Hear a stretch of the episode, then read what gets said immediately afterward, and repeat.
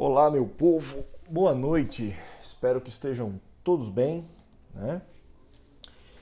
É, hoje a gente vai bater um papo de um assunto mais contemporâneo, mais moderno. Né? Separei algumas coisinhas aqui só para contextualizar. Né? Hoje é dia 24 de junho. Para quem gosta de festa junina, hoje é dia de São João, Hoje também nós tivemos o anúncio do governador sobre o plano de retomada das aulas. Eu sou professor, já expliquei em outros podcasts, né? E nós temos agora o vizinho ouvindo funk, né? Interessante. Curiosamente é sobre esse assunto também que eu gostaria de falar, né? E hoje ao longo do meu dia foi um dia que eu fiquei ansioso, aguardando o pronunciamento, né? Ao longo desses dias conversando com alguns amigos, com alguns colegas, a gente sempre especulando do que vai ser a nossa vida profissional, como vai ser.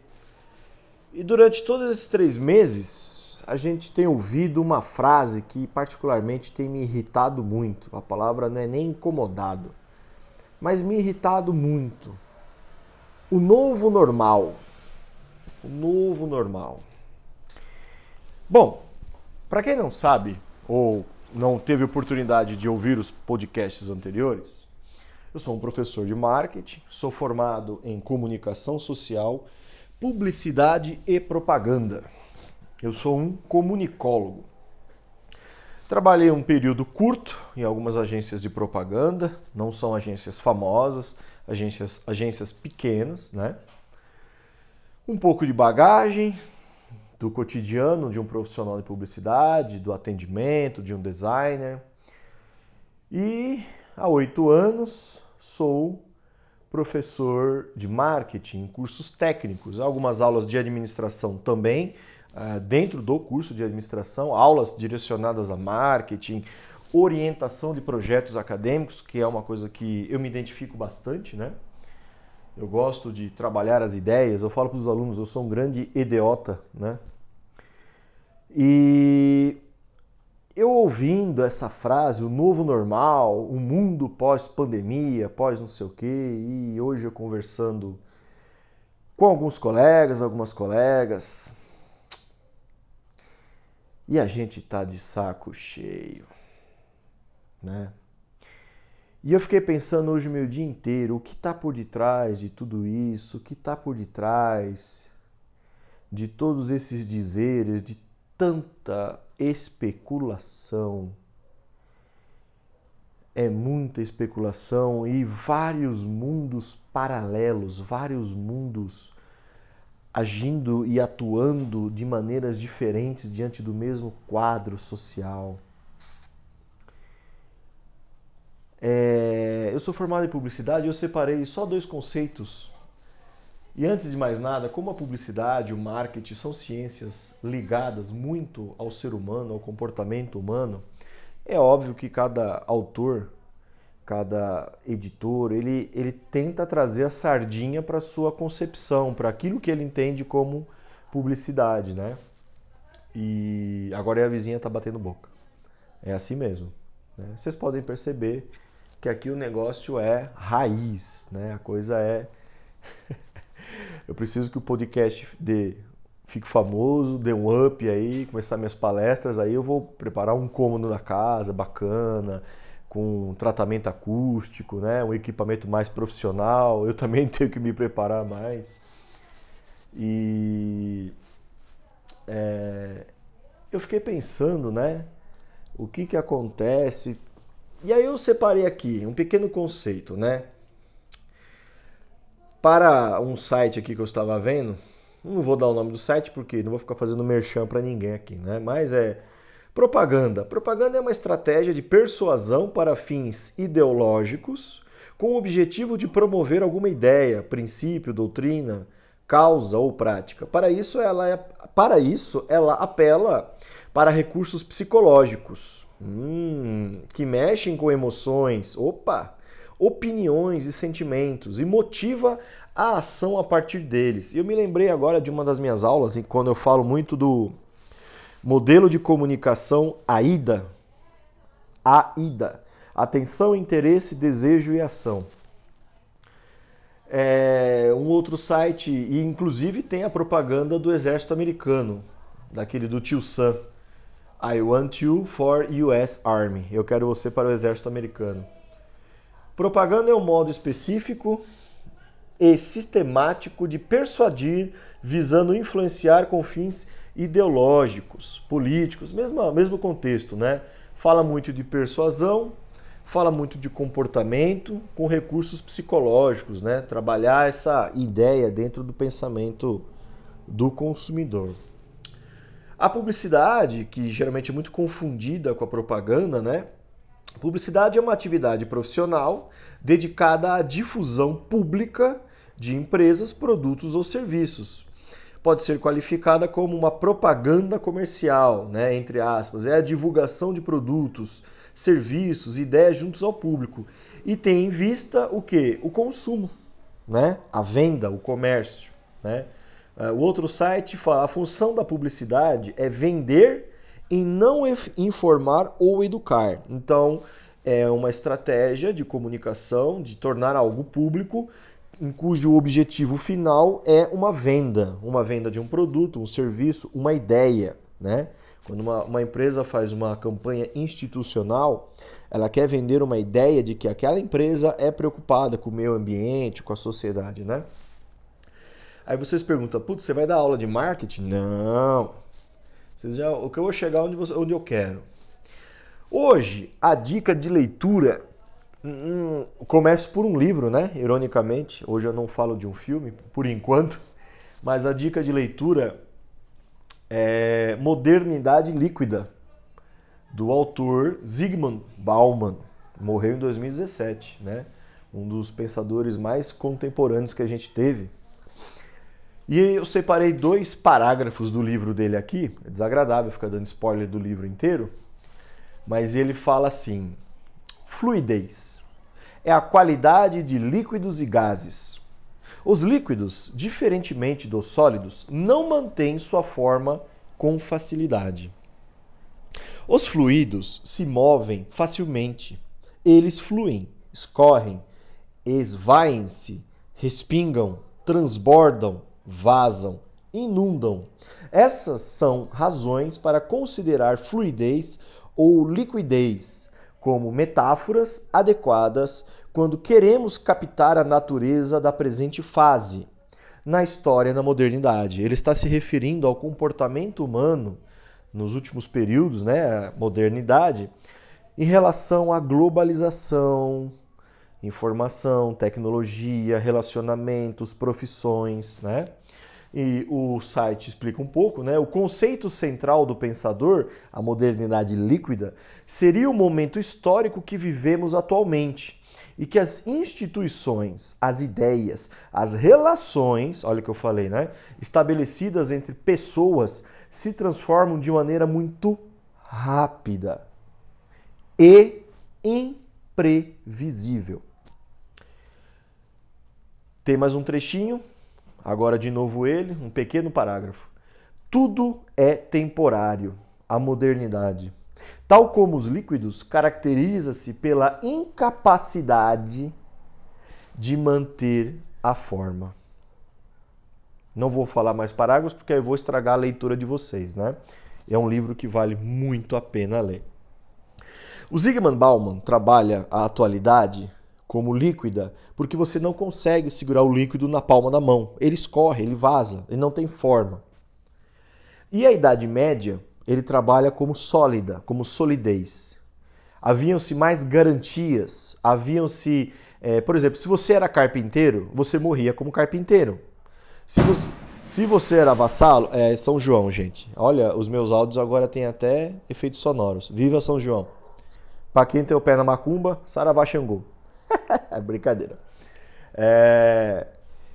Você percebe que na antiguidade, na Idade Média, né, a solidez levada a um extremo, levada a um extremo, resulta numa idade, num período da humanidade e que pensar diferente era sinônimo, sinônimo de perseguição.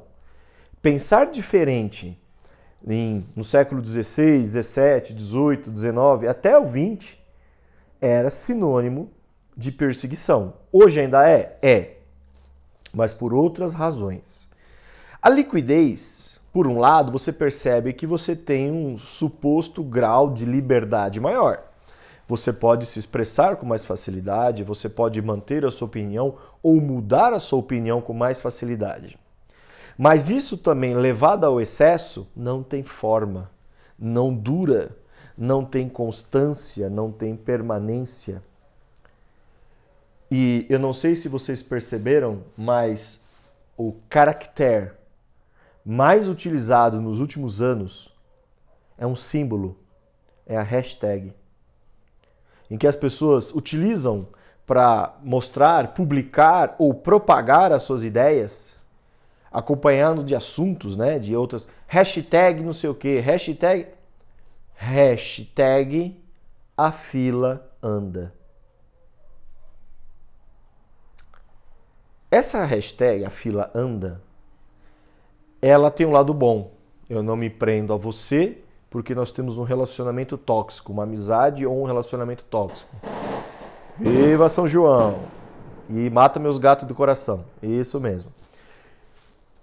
Vocês percebem que eu estou falando de um assunto extremamente atual. Está acontecendo agora. Eu estou me sentindo um repórter de campo em Sarajevo e agora o míssel, né? E enquanto este digníssimo deveria estar numa quarentena ou dentro da sua casa, né, um pouco mais isolado, ele está soltando fogos de artifício. Por isso que eu acho que a gente está vivendo vários universos paralelos, né? Eu acho que eu vou ter que pedir a manopla do Thanos emprestada aqui. E você percebe que essa hashtag, ao mesmo tempo que ela desprende a pessoa de um relacionamento tóxico ou de um suposto relacionamento tóxico, né? Ou de um emprego que não lhe agrada, ou de um parente, enfim, também tem um lado ruim. Ela não tem perseverança. Pô, mas como é que eu sei até onde eu devo perseverar e até onde eu devo desistir? Não sei. Isso depende da tua capacidade de viver, de experienciar as coisas. Mas, ao meu ver, nos últimos tempos, as atitudes que estão sendo mais constantes são as de abdicar das coisas, abrir mão. Né? É... Por isso a gente tem também é, hoje uma. Hoje não, né? Já de bom tempo para cá, uma ruptura com o núcleo familiar muito grande, né? Não estou dizendo que você tem que ficar num casamento onde a pessoa te agride, onde a pessoa te trai, é, ou no emprego que por um simples, no emprego onde o teu chefe é abusivo, não é isso. O que eu quero deixar bem claro é que também a gente não percebe uma certa perseverança pela maioria das pessoas. Sabemos que tem as suas exceções. Para todos os meus podcasts haverão exceções. Eu não falo com essas exceções. Essas exceções estão fazendo a parte dela muito bem feitas, né?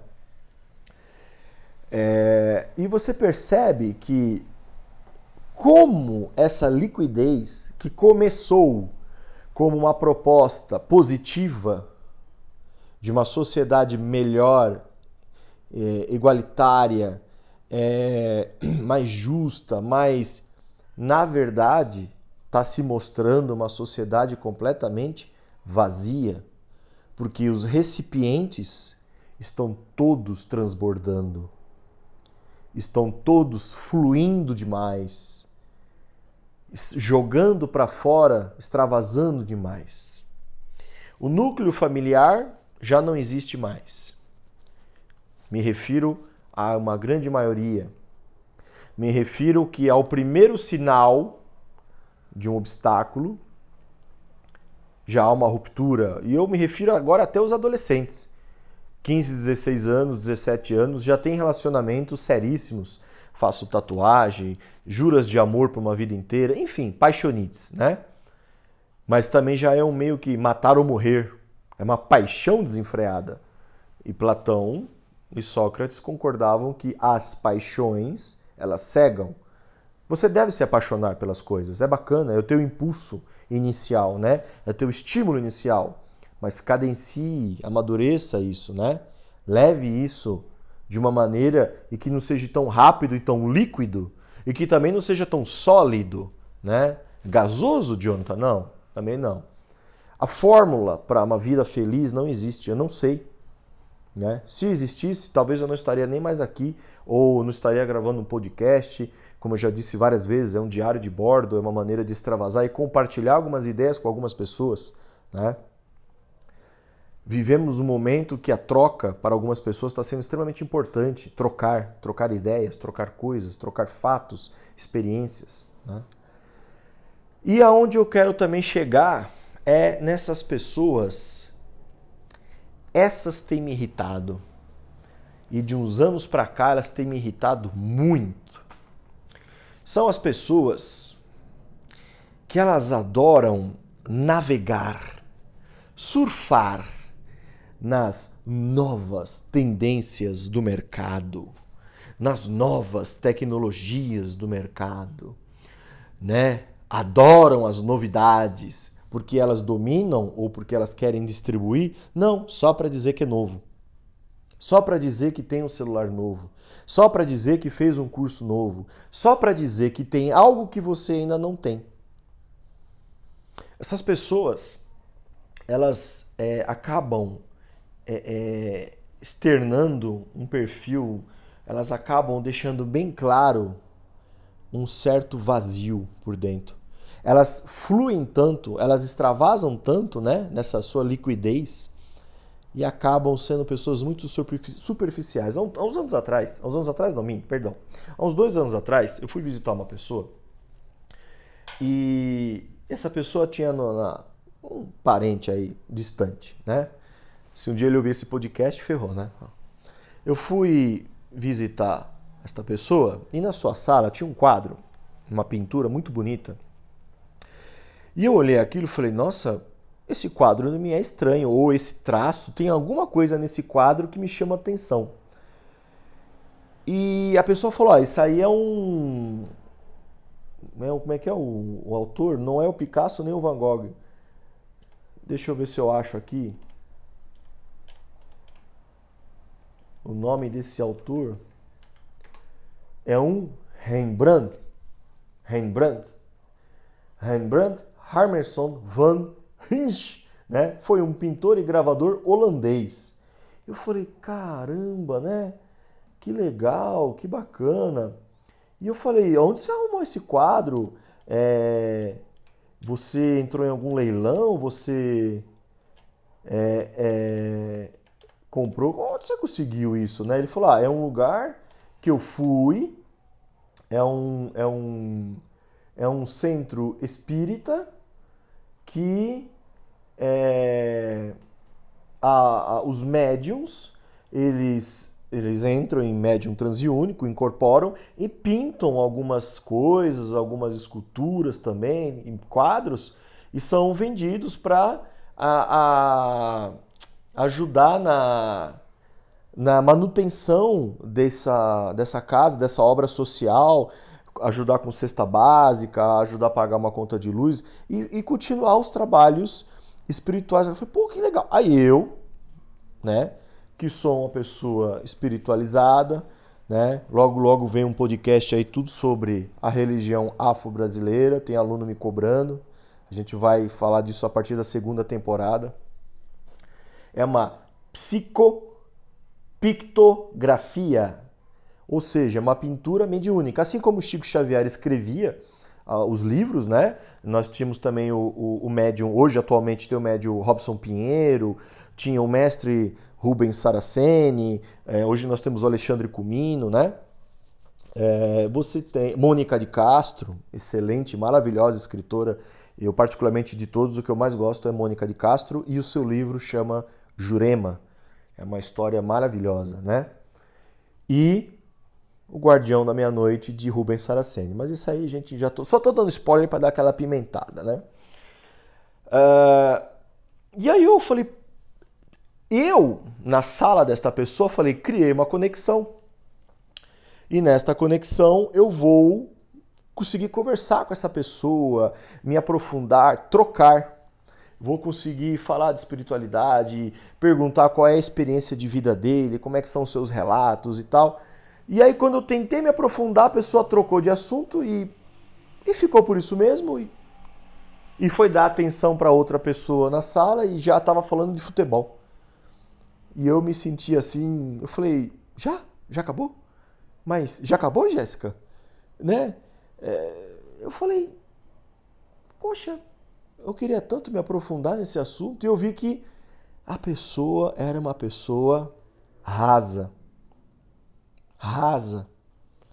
E a frustração, falei, meu Deus, eu achando que essa pessoa comprou o quadro porque para ela tem um significado. Pode até ser que tenha um significado para ela e ela não quis compartilhar ali na hora, mas a gente sabe, né, que estatisticamente, e eu fiquei assim. E isso se expande para profissionais nas mais diversas áreas, né? Pela minha formação em comunicação, é, é, experiência em designer, não trabalhei muito tempo em designer, mas um pouco de experiência, uh, a experiência acadêmica, né? É, profissionalmente eu comecei a trabalhar com 17 anos, né? Lógico, no comércio, pequenos comércios e tudo. Então, o trato com o público, né? Então, com 40 anos de idade, tem até que uma boa bagagem, mas não necessariamente só na publicidade ou não só na educação, né? E aí eu vejo alguns colegas, algumas pessoas. Esses colegas, é, eles é, adoram externar né, é, os novos conceitos. Por exemplo, vamos, vamos para os exemplos, exemplos práticos e reais, né, aonde eu quero chegar. Não vou ficar dando rodeios. E o marketing 4.0, 5.0, ah, é tal ferramenta, ah, é tal coisa. Ah, eu fiz um curso no sul do norte do Gabão sobre a chinchila e a web 10.0. E aí você percebe como eu já percebi uma vez em uma reunião, isso foi num, numa agência que eu trabalhei. Esse colega, ele falava das todas as supostas teorias que a gente poderia fazer no projeto. Olha, tem essa técnica, tem aquela técnica, olha, também tem aquela outra técnica. Inclusive, eu tive uma vivência, olha, eu participei e eu só ali marcando o tempo e observando as teorias que o colega apresentava. Resumo da ópera. A reunião acabou, foi todo mundo para sua mesa e as pessoas se perguntavam: tá, e aí? Por onde a gente começa? Como a gente começa? Como se faz isso? E na hora eu lembrei de um ditado que os meus avós usavam muito e meu pai usa muito. Na teoria, a prática é outra. E isso tem a ver com os ditames que a gente está tendo agora em redes sociais e mídias de modo geral. O novo normal. O mundo pós-pandemia. Eu não sei se vocês perceberam, mas como eu estou em casa montando aula, fazendo material, eu deixo sempre uma TV ligada ou um rádio, eu moro sozinho, eu gosto de ter um barulho na casa e tal, né? E a quantidade de propagandas, de publicidades, perdão, né?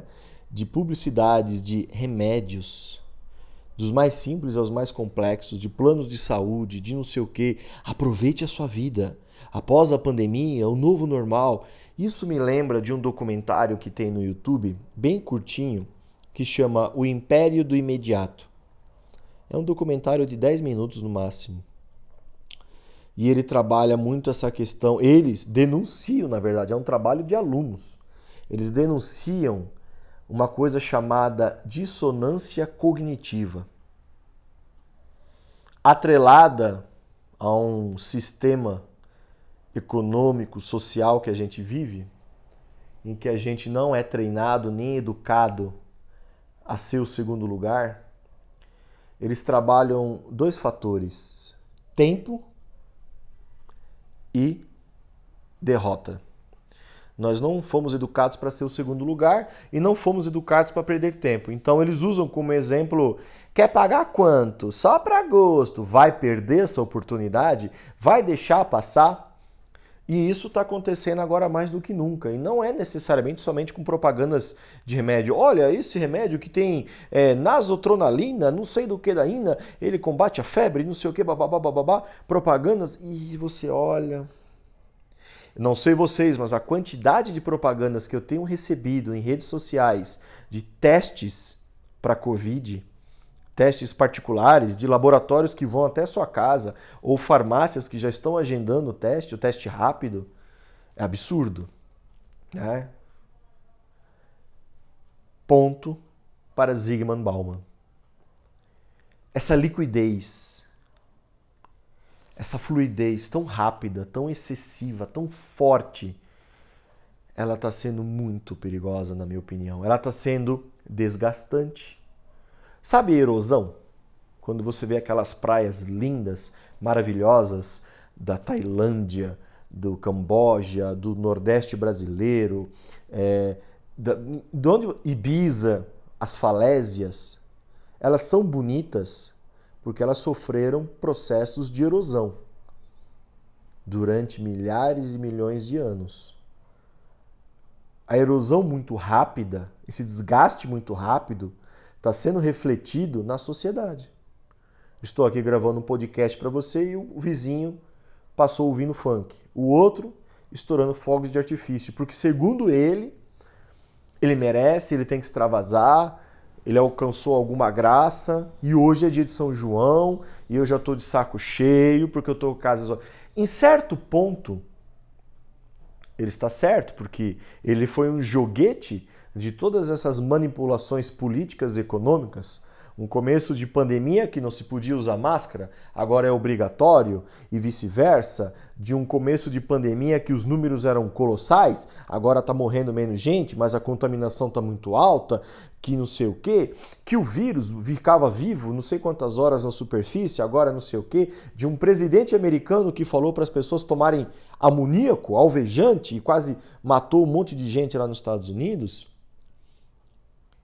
essa informação que está navegando rápido demais, aí fica a pergunta para você: o quão benéfica ela está sendo? O quão necessária ela está sendo? O quanto de utopia essa promessa de globalização está sendo? É uma grande mentira para a humanidade. Ai, o mundo está se globalizando. Será? Vamos na África. Ainda temos ebola. Ainda tivemos no ano passado, não sei quantos milhões, mais de um milhão de pessoas morreram de tuberculose. Tuberculose é, é infinitamente mais letal que o corona. Ela não tem grupo de risco. Ela tem o ser humano como grupo de risco. Né? H1N1, ebola na África, doenças, guerra civil, é, você quer globalizar uma tribo na África? Eu fico imaginando uma tribo na África com a sua cultura, com o seu ritmo, principalmente o seu ritmo, com os seus deuses, suas crenças, suas rotinas diárias. Você chega lá e dá um celular na mão dele com 4G e fala: Tó, o que, que é mais destrutivo? Uma doença ou esse celular? Ah, o seu pensamento está sendo muito retrógrado. Me diz o que está acontecendo com a humanidade, então. Estatisticamente, com essa troca de informação que está tão acelerada, uma aula para o ensino médio durava 50 minutos. Por quê? Porque foi um estudo feito há muito tempo atrás que durante 50 minutos você tinha a atenção total de uma criança. Hoje não é segundos. O que está acontecendo com a criançada de hoje em dia? Ah, a criançada está vindo cada vez mais inteligente. Inteligente ou sabe manipular a ferramenta? Não confunda uma coisa com outra. Inteligência, na minha concepção, é aprender com os teus erros. É experiência, é vivência. Sabedoria é aprender com o erro dos outros. Ver os espertão quebrar a cara. E sua também. Coeficiente de inteligência hoje é saber manusear uma internet ou um celular. Será? Estatisticamente, do outro lado da balança, a sociedade com os maiores índices de ansiedade, crise de pânico, depressão, suicídio, síndrome de burnout, estresse. Não sei onde está acontecendo as vantagens e não sei o que, que as pessoas ainda não acordaram. E eu acho que o que eu acho mais absurdo é ver esses profissionais é, que têm os seus. num processo hierárquico de uma empresa, são cargos medianos, né? É, não porque essa técnica, esse procedimento e não sei o quê. E você olha e se pergunta o quanto deste profissional não é um processo apenas de repetição. O famoso print da pedagogia. Ele não aprendeu, ele não absorveu o conhecimento, ele apenas repete o que foi dito para ele, ele gravou. Ele só repete. Ele nem sabe o que ele fala porque ele fala. Quer ver um exemplo? Que eu acho isso um absurdo. Você vai para uma reunião. Olha, você ainda me deu um feedback. Você queria um retorno. Olha, vamos fazer uma reunião, um meeting, e você depois me faz um call. Você quer que eu te ligue? É isso? Então, mas eu preciso que você me ligue ou você me faça um call porque a gente precisa diminuir um turnover na nossa empresa.